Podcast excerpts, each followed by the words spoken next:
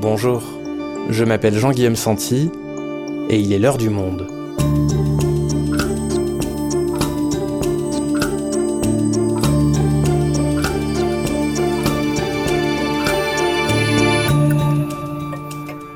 Aujourd'hui, elle se dit traumatisée et déprimée. La chanteuse Britney Spears a demandé mercredi 23 juin devant un tribunal de Los Angeles la levée de la tutelle sous laquelle elle est placée depuis 2008. Car vous ne le saviez peut-être pas, mais c'est son père, Jamie Spears, aux côtés d'une tutrice professionnelle, qui gère la carrière de la chanteuse, ses finances, mais aussi sa vie personnelle depuis une décision de justice il y a 13 ans. Depuis quelques années, les fans se sont mobilisés pour appeler à sa libération. Leur hashtag de ralliement, Free Britney, Libérez Britney. Il y a quelques jours, avant le témoignage choc de l'icône pop devant la justice américaine, j'interrogeais mon collègue Clément Gis, journaliste à M, le magazine du Monde, sur le parcours et la descente aux enfers de la chanteuse. Britney Spears, un destin tragique sous l'œil des caméras, un épisode produit par Esther Michon, réalisation Lucien Auriol.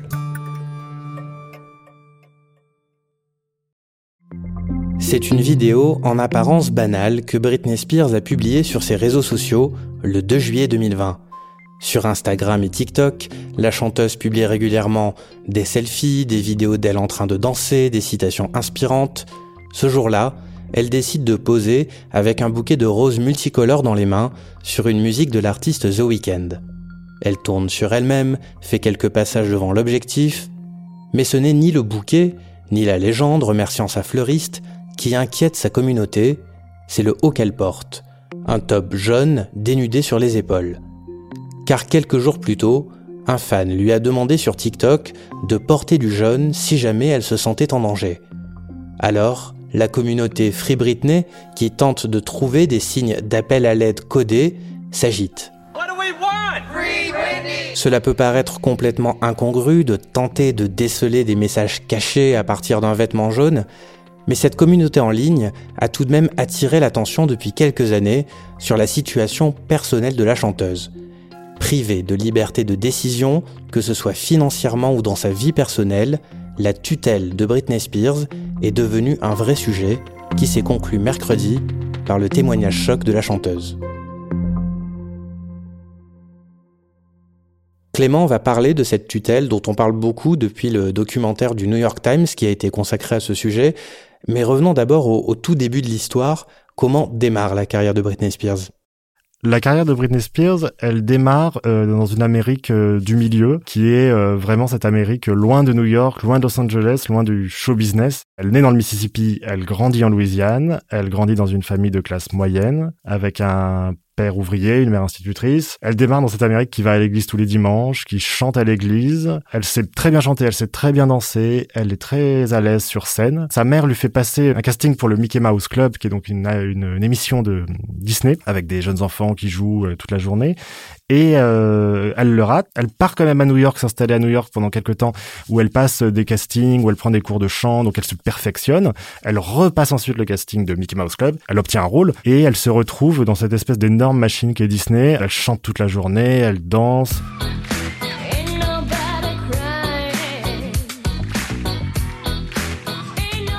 Elle se retrouve entourée de, toute une petite équipe qui va un peu rester dans l'histoire de la pop culture des années 90, puisque avec elle il y a la chanteuse Christina Aguilera, mais il y a aussi Ryan Gosling et surtout Justin Timberlake. Donc en fait, Britney Spears, dès l'âge de 11 ans, elle est tout de suite médiatisée, sous le feu des projecteurs, à travers cette émission de Disney, donc le Mickey Mouse Club. Absolument. Elle est euh, tout de suite médiatisée, mais assez vite, il y a l'idée qu'elle s'émancipe de, cette euh, usine à starlet qui est le Mickey Mouse Club, et elle commence à faire des maquettes, elle commence à enregistrer des chansons. Au début, ça prend pas trop, et euh, elle enregistre un morceau qui s'appelle Baby One More Time, qui sort en octobre 98.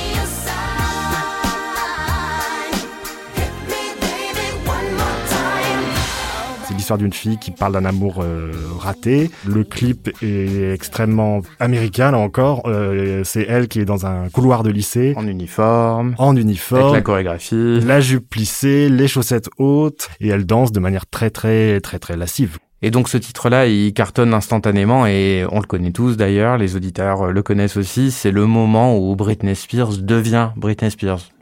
C'est le moment où elle devient une star. C'est le moment où euh, la chanson Baby One More Time est chantée partout. 500 000 exemplaires sont vendus le jour de la sortie. Elle fait quelque chose qui là aussi dit encore beaucoup de sa dimension américaine. C'est qu'elle fait une tournée dans les centres commerciaux, donc les fameux shopping malls où toute l'Amérique se retrouve. C'est très intéressant de voir les, les, les images de cette, tournée parce qu'elle est vraiment toute seule sur une scène avec deux danseuses derrière elle. Elle chante, elle danse, elle, elle fait son boulot de performeuse entertainer. Elle sait faire d'un endroit sordide au, fin fond de l'Ohio une salle de spectacle. Tu nous parlais un petit peu des, des images du clip, donc le côté euh, en uniforme, la chemise nouée, euh, en crop top avec euh, des tresses. C'est à ce moment-là qu'elle construit son image, mais que sa maison de disques aussi euh, construit son image. C'est quoi euh, l'archétype Britney Spears de, dans ce qu'elle renvoie dans Baby One More Time à ce moment-là? L'Amérique découvre quelque chose qu'elle n'a jamais vu, c'est-à-dire une jeune fille sexualisée, une jeune fille de l'Amérique du milieu. Il y a quelque chose qui se passe à ce moment-là qui est assez nouveau dans la pop, qui est à peu près l'exact contraire de Madonna, qui est quand même, euh, elle est pas née à New York, mais Madonna c'est vraiment une créature de New York, qui a fréquenté l'underground, qui assume une sexualité mais complètement débridée, qui jette sa culotte, tout le monde s'en souvient. Là, Britney Spears c'est à la fois l'inverse et c'est le prolongement. Il y a quelque chose d'un peu étrange. C'est une fille qui est censée être vierge, mais qui joue sur les codes de la sexualité. C'est une jeune fille dont la cible est quand même à l'origine les, les jeunes gens, quand même particulièrement les jeunes filles, mais qui que la maison de disques, les stylistes l'habillent d'une manière quand même extrêmement sexualisée. Je veux dire, sa, sa jupette, ses, ses, ses, chaussettes hautes, on est quand même dans un fantasme de porno hétérosexuel assez assez classique. Oui, donc une jeune fille euh, à la fois euh, ingénue, euh, innocente euh, et en même temps euh, très sexualisée par euh, ses tenues, la manière dont on la fait danser, la manière dont on la met en scène dans ses clips on relie deux pôles qui a priori sont opposés. Cette idée d'innocence et cette idée de perversion. Il y a quand même quelque chose qui se passe d'extrêmement bizarre et qui est extrêmement nouveau et qui fait sans doute le succès, la façon dont le pays entier, les États-Unis et l'Europe, hein, mais c'est quand même vraiment les États-Unis, euh, deviennent fascinés par cette jeune femme. Et les médias se jettent vraiment dans une, dans une offensive, si j'ose dire, sur le sujet. Il faut absolument faire un article sur Britney Spears. Il faut absolument avoir une image d'elle. Il faut absolument en parler. Et euh, l'angle qui est euh, utilisé par tout le monde, c'est justement cette hypersexualisation. On essaye de pousser Britney Spears dans ses retranchements. Et qu'est-ce que les médias lui demandent? Comment est-ce qu'ils font irruption dans sa vie privée? On lui demande si elle est vierge, ce qui est quand même d'une élégance folle de demander ça à une fille qui sort à peine de l'adolescence. On lui demande si elle est toute refaite, on lui parle de ses seins, qui quand même là aussi, on parle quand même d'une jeune fille euh, d'à peine 20 ans. Est-ce que c'est des implants mammaires? There's one subject we didn't discuss. Mm -hmm. What was that? Everyone's talking about it. Ouais. Well, your breasts. Quelque chose qui a fait beaucoup parler, c'était la femme du gouverneur du Maryland qui a dit qu'elle, euh, si elle pouvait, elle le tirerait dessus. Et il y a une interview euh, qui est restée assez célèbre en 2003.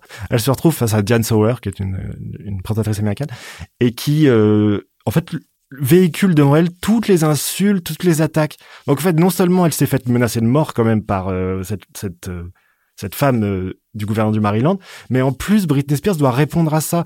Enfin, c'est comme si elle était toujours la victime on est quand même dans une époque où euh, Britney Spears n'est quand même pas la, seule dans la mesure où euh, il y a une vraie tendance des journaux à paparazzi à scruter la vie de Britney Spears, mais aussi de Paris Hilton et de et de toutes ces jeunes femmes euh, américaines dont on fait les choux gras derrière. Ce qui est intéressant, c'est que les stars sont toujours en fait le reflet presque médiatique de leur époque. Le succès de Madonna dans les années 80 est évidemment corollaire de des chaînes comme MTV. Aujourd'hui, on pourrait dire qu'il y a un certain nombre de stars, notamment des Dua Lipa ou d'autres, qui sont les corollaires du, du, du règne d'Instagram sur les images. Là, euh, Britney Spears, Paris Hilton, Lindsay Lohan et d'autres sont vraiment les corollaires en fait de l'émergence d'une presse qui n'est pas papier, qui est en fait euh, une espèce d'ensemble de sites et le plus connu d'entre eux, ça s'appelle TMZ, euh, une création de, du géant AOL, et qui est sans doute l'un des sites les plus trash qui ait existé. C'est donc un site People, c'est un site qui a des équipes de paparazzi, de fixeurs, d'informateurs dans tout Los Angeles, et qui documente au jour le jour la vie de Paris Hilton, la sextape de Kanye West, l'engueulade en public euh, d'une starlette. Et il y a aussi un autre élément à cette époque dans le système médiatique qui est très fort, c'est un blog qui s'appelle Perez Hilton. En fait, c'est un, un jeune homme de Floride qui écrivait des diatribes contre les gens, pour les gens, Et euh, Britney Spears sera vraiment une de ses cibles au sens où il va, il va disséquer chacun de ses faits et gestes de manière assez euh, violente et il aura un écho très très fort. Et comment Britney Spears, elle, réagit à cet harcèlement de la part des paparazzi, de la presse? Elle subit une pression médiatique et en tout cas les médias euh, sont aussi là pour suivre une pression qu'elle a peut-être, on, la connaît pas, mais qu'elle a peut-être de son métier, de sa voilà, de son rythme de vie qui est quand même je pense assez délirant le rythme de vie d'une pop star pareil. Donc il y a vraiment une saison où elle se retrouve euh, prise en photo, euh, elle est en train de conduire sa voiture et il y a son fils euh, qui est sur ses genoux, ce qui déclenche un tollé.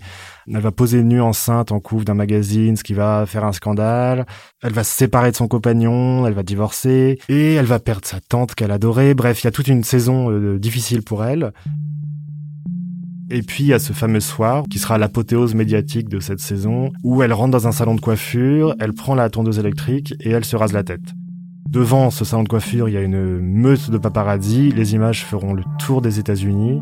Il y aura mais des analyses dans, dans, absolument tous les sens, tous les journaux de cette scène. Et à la première place des dérapages de Britney Spears qui vous ont le plus marqué, vous avez choisi sa fâcheuse tendance à abuser de la tondeuse. L'espèce de consensus dira que c'est comme si euh, Britney Spears s'était euh, rasé la tête pour retirer sa féminité. Ça, ce sera l'analyse qui, qui sera celle de beaucoup, mais on n'en sait rien puisqu'elle elle ne commente pas sur le moment. Elle est dans un, dans un moment euh, personnel, somme toute, assez difficile. Et cette apothéose-là, c'est quelque part cette série d'événements qui va déclencher la situation dont on parle aujourd'hui, qu'elle va être hospitalisée, et euh, à partir de là va se mettre en place ce système de tutelle, c'est ça? Elle va faire un autre moment qui va faire beaucoup parler, c'est quand elle agresse un paparazzi avec un parapluie. Ensuite, elle va perdre la garde de ses enfants. Ensuite, il y aura plusieurs internements dans des cellules psychiatriques. En janvier 2008, donc elle est à l'hôpital psychiatrique et son père obtient, entre guillemets, qu'elle soit placée sous tutelle auprès d'un tribunal.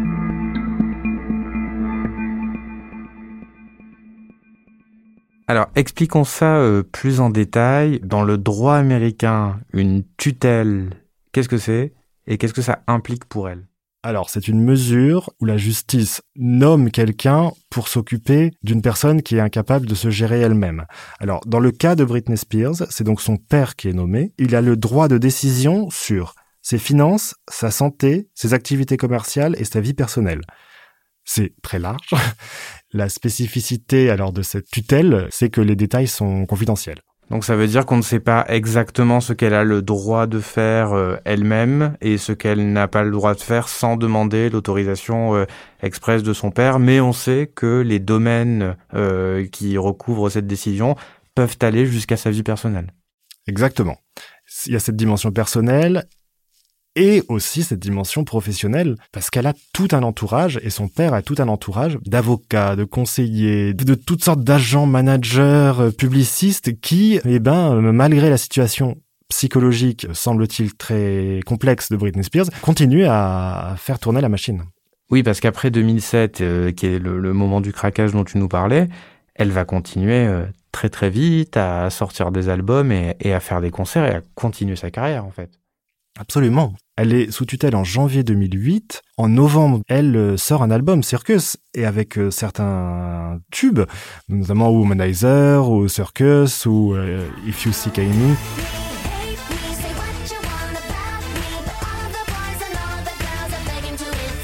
Elle chante, elle danse, elle est sur scène, elle fait de la promo malgré cette situation.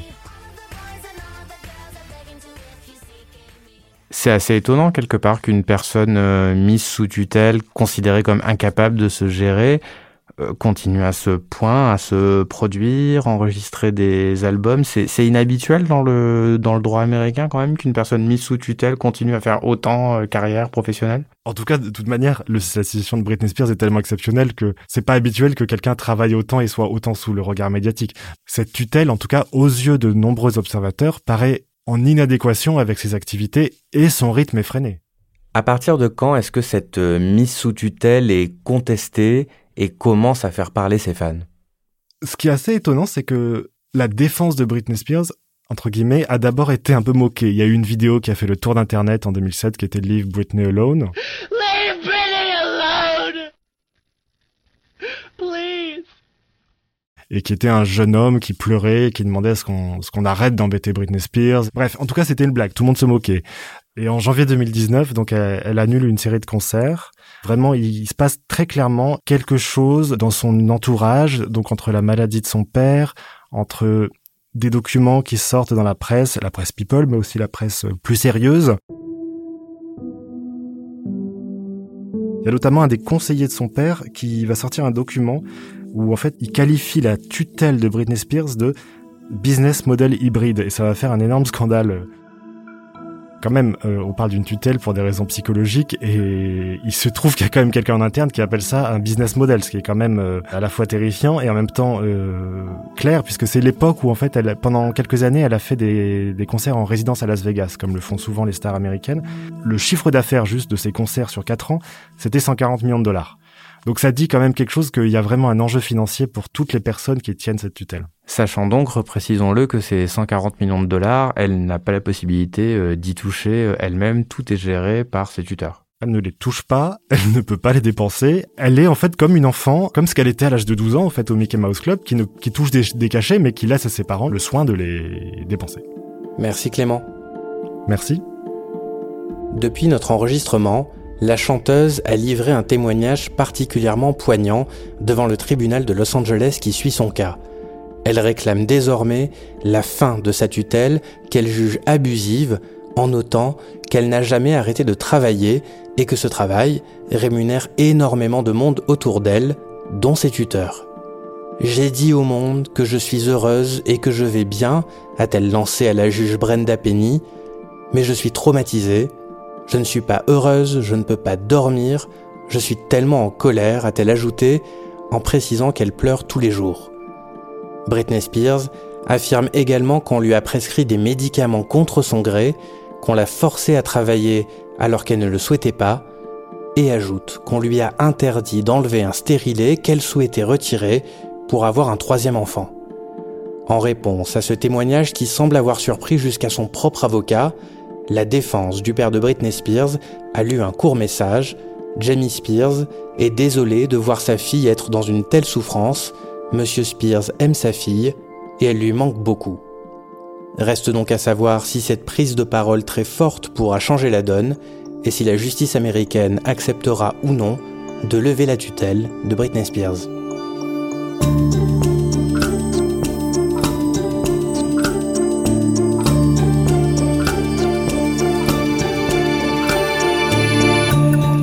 C'est la fin de l'heure du monde, le podcast quotidien d'actualité proposé par le journal Le Monde et Spotify. Pour ne rater aucun épisode, vous pouvez vous abonner gratuitement au podcast sur Spotify ou nous retrouver chaque jour sur le site et l'application lemonde.fr.